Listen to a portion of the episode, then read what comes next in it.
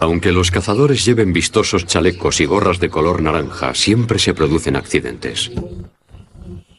El problema es averiguar qué casos son accidentes y cuáles no. En Colorado, los investigadores emplearon la metalurgia forense, un cordón largo y la geología para averiguar si la muerte de un hombre había sido un accidente o un asesinato.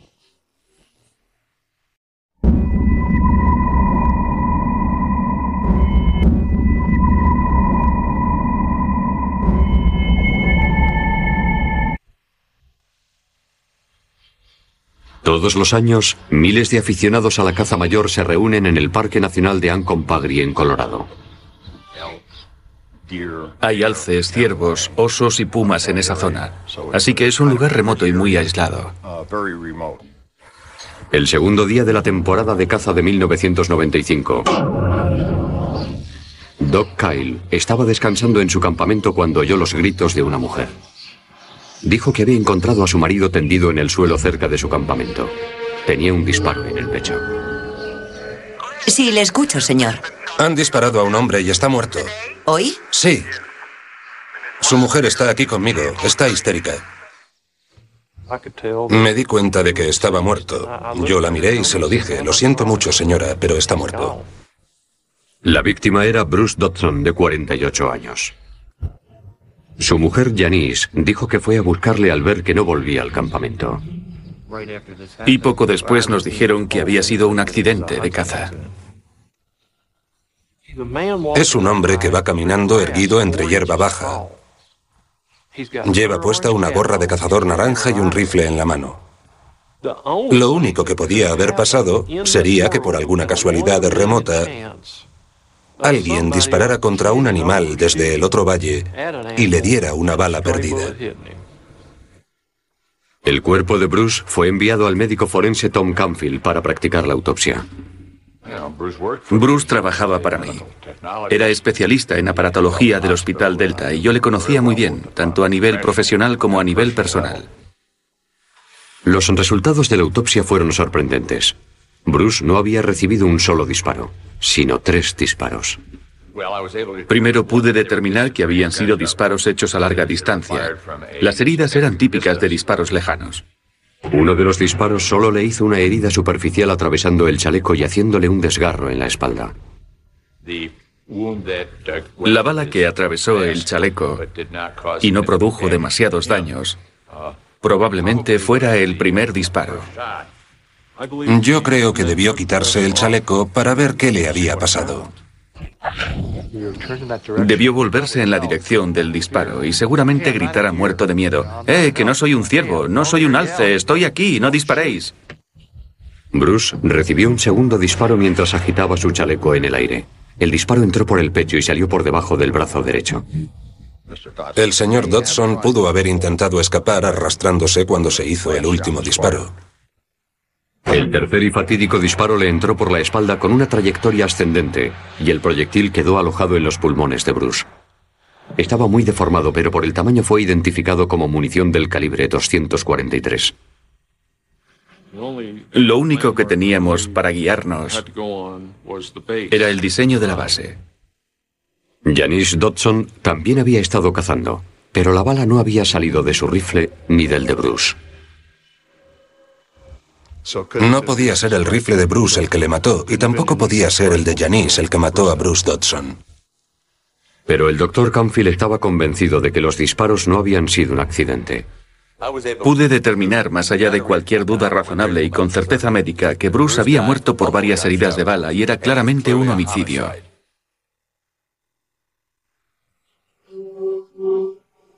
La autopsia reveló que Bruce Dodson había recibido tres disparos.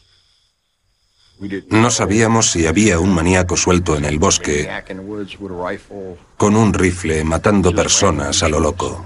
Los investigadores encontraron una prueba en el poste de una valla cerca del cuerpo de Bruce.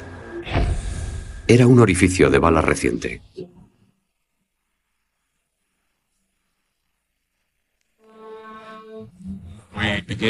Empezamos por el punto donde estaba la víctima, a la altura aproximada de las heridas, y seguimos la línea hasta el poste de la valla.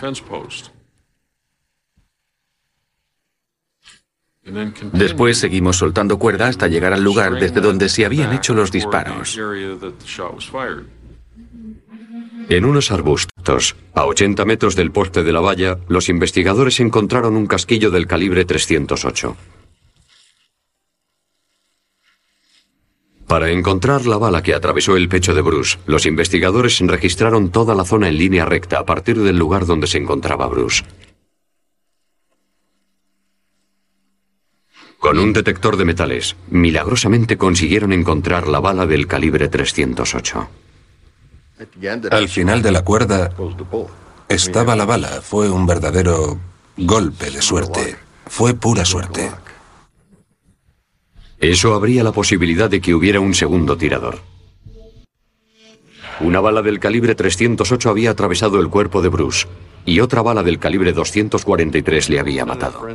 Ninguna de las pruebas forenses parecía encajar. El análisis de la bala extraída del cuerpo de Bruce no coincidía con ninguna de las pruebas encontradas. Ni Bruce ni su mujer Janice tenían un rifle que pudiera disparar balas de ese calibre.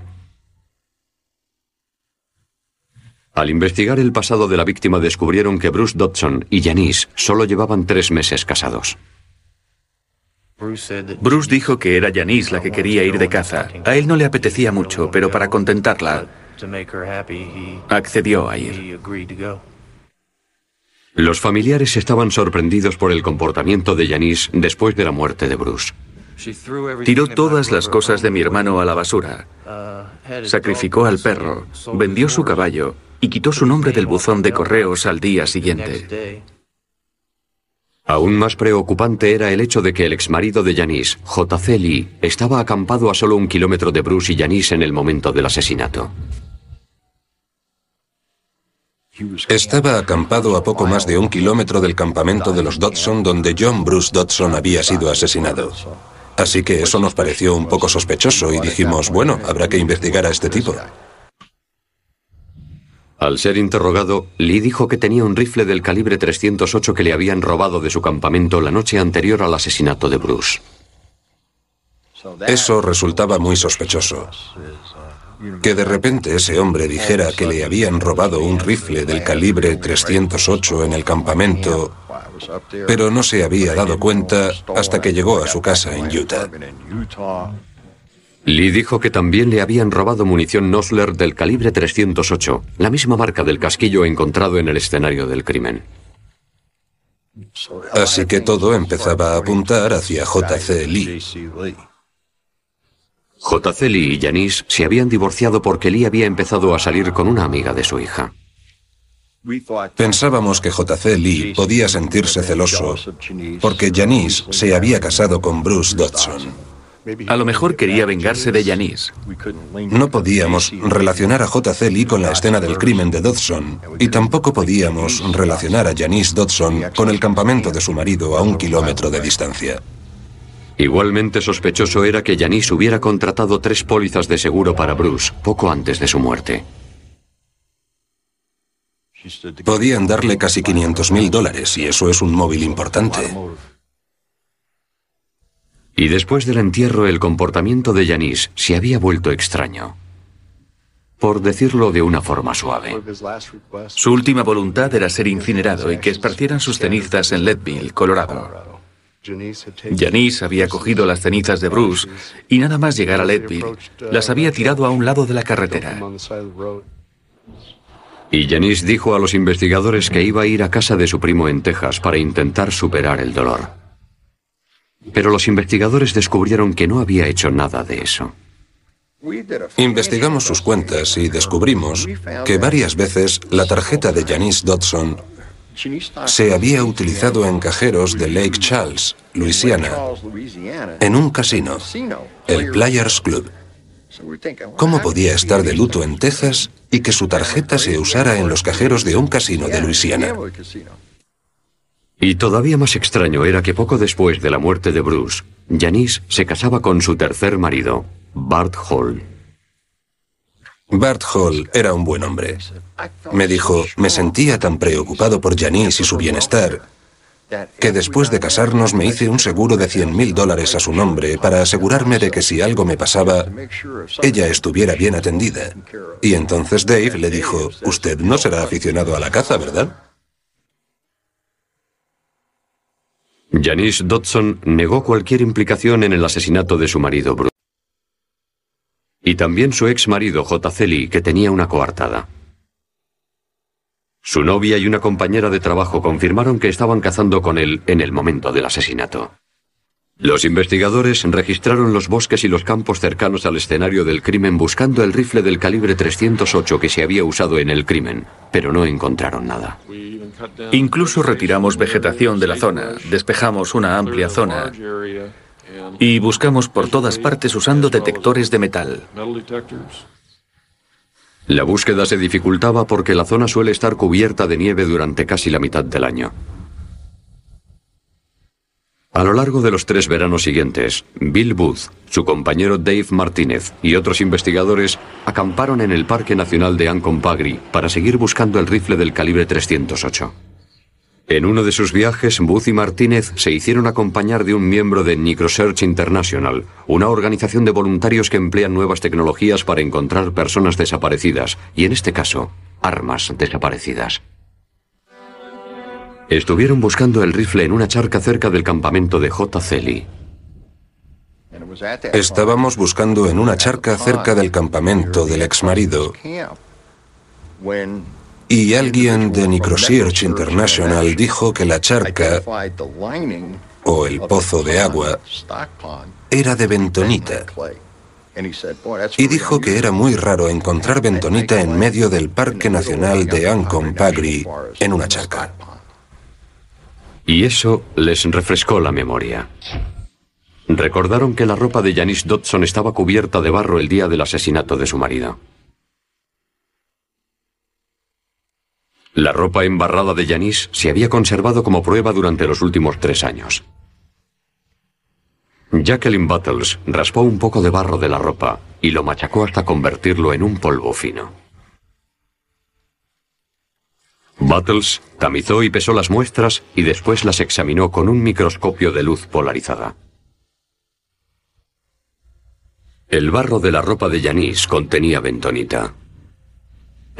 La bentonita es una arcilla compuesta de minerales, silicatos de aluminio, magnesio y óxidos de hierro. Los ganaderos añadían bentonita para sellar la charca y evitar que el agua se filtrara y se perdiera en el suelo. La bentonita de la ropa de Yanis era idéntica a la muestra tomada de la charca junto al campamento de su exmarido. Battles analizó muestras de barro de otros lugares del Parque Nacional, pero ninguna coincidía con el barro de la ropa de Yanis. Analizamos muestras que nos trajeron de otras tres lagunas y sabíamos que no es frecuente encontrar bentonita. Pero en este caso, solo la bentonita de una de las charcas coincidía con la del barro que ella tenía en sus botas. Estábamos encantados porque ahora podíamos demostrar que estaba mintiendo y ahora podíamos situarla en la misma zona en la que se había robado el arma. Para los investigadores, eso demostraba que Janice había robado el rifle de su exmarido, posiblemente para intentar incriminarle de alguna forma. Conseguimos situar a Janice Dodson en el campamento de su exmarido, pero no pudimos situar a su exmarido en el campamento de ella. Tal vez Janice quería matar dos pájaros de un tiro, a J.C. Lee y a John Bruce Dodson. No tenemos forma de saber lo que tenía planeado para J.C. Lee. Pero personalmente yo creo que J.C. Lee iba a ser el chivo expiatorio, el que cargara con la culpa de Janice. Pero los investigadores todavía necesitaban dar respuesta a una pregunta. Sabían que una bala del calibre 308 había atravesado el cuerpo de Bruce, pero también apareció una bala del calibre 243 alojada en uno de sus pulmones. ¿De dónde había salido la bala del calibre 243? El caso daba más vueltas que una peonza, y siempre surgía una cosa detrás de otra. Tres años después del asesinato de Bruce Dodson, los investigadores seguían sin saber por qué apareció una bala del calibre 243 en uno de sus pulmones, cuando parecía que se había usado un rifle del calibre 308 para cometer el crimen. Mientras leía una revista de armas y municiones, Bill Booth encontró la respuesta. Vio un anuncio de la munición Nosler del calibre 308. Se veía un dibujo del pequeño núcleo de la bala que era sorprendentemente parecido, parecido a la bala que había en el pulmón de Bruce Dodson. Cuando vi la foto del anuncio y recordé la bala que extrajimos del pulmón de Bruce Dodson, eran la misma, muy parecidas. El proyectil que penetró en el cuerpo era el núcleo de la bala que había atravesado un obstáculo donde seguramente debió desprenderse la funda de cobre. Y a partir de ahí ya solo quedó el núcleo. Fue de repente, creo que dijo, ya lo tengo. Se levantó y fue a una tienda de deportes a comprar las balas. Se fue a su casa, cogió una y le quitó la funda en su garaje y dijo, esto tiene que ser. La mayoría de las balas de plomo se fabrican con baterías de coches recicladas que contienen varios elementos identificables. Un experto en metalurgia forense del FBI analizó el núcleo de plomo de la bala recuperada del cuerpo de Bruce Dodson empleando la espectroscopia de emisión de plasma. Los resultados se compararon con la bala del calibre 308 encontrada en el escenario del crimen. Hizo la prueba con unos seis u ocho elementos distintos y las muestras coincidían. Lo que significaba que ambas balas eran del mismo lote. Las posibilidades de que hubiera una bala del mismo lote en la víctima y otra en el bosque que no hubieran sido disparadas de forma consecutiva eran absolutamente mínimas. Según la fiscalía, Janice Dodson había planeado el asesinato de su marido casi desde el mismo día en que se casaron. Y escogió un lugar de acampada a corta distancia de donde ella sabía que su exmarido iba a acampar todos los años desde hacía más de 20.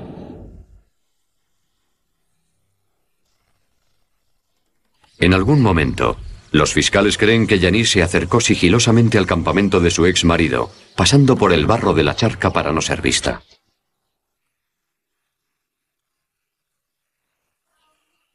Aprovechando la ausencia de su ex marido, le robó el rifle Remington del calibre 308 con la munición.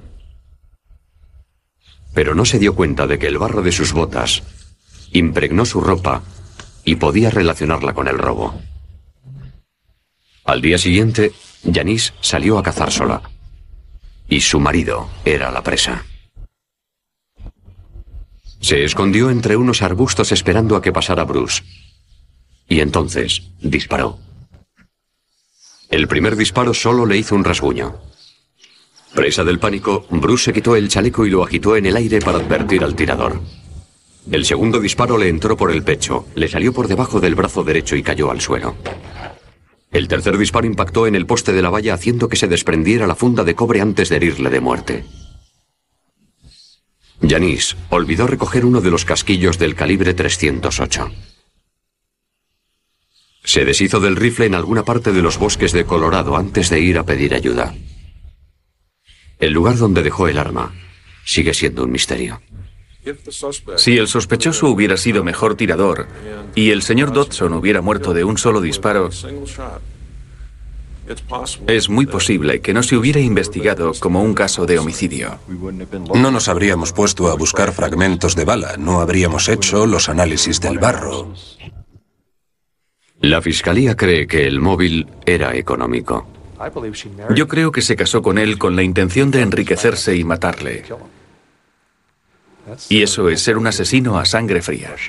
Habría conseguido vengarse, se habría librado de Bruce Dodson, habría cobrado unos 500 mil dólares.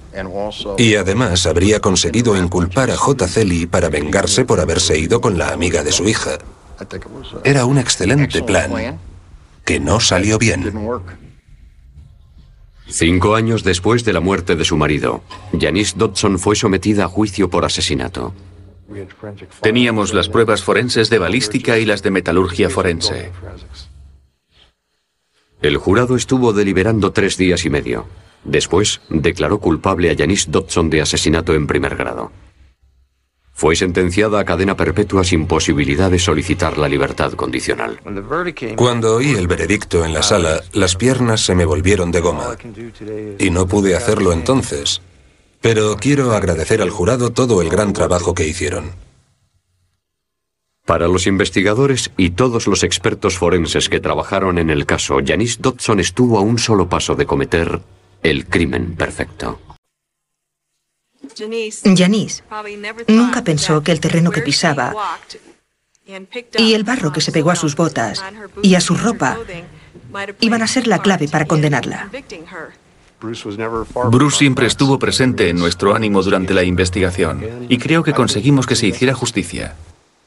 De no ser por la ciencia forense, estoy seguro de que Janice Dodson ahora estaría en la calle. Quería asesinar a Bruce Dodson y no tenía ninguna posibilidad de salvarse. Yo no la llamaría viuda negra, solo la llamaría una asesina codiciosa.